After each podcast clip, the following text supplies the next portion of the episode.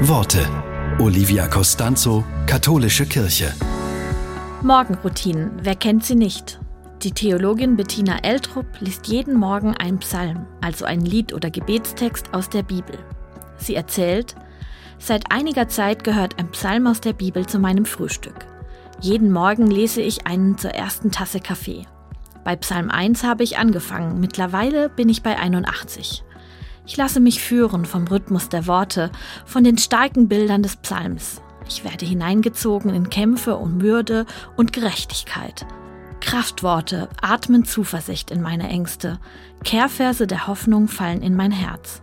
Mit einem Mutwort auf den Lippen gehe ich in den Tag.